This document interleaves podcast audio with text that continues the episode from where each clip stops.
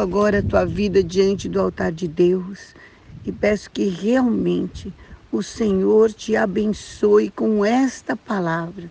Que todo mal ordenado contra a tua vida, inveja, toda situação que quer tocar no teu ânimo, na tua alegria, na tua capacidade de realização, na tua paz, na tua família, saúde, finanças, está amarrado, quebrado, anulado com o sangue de Jesus.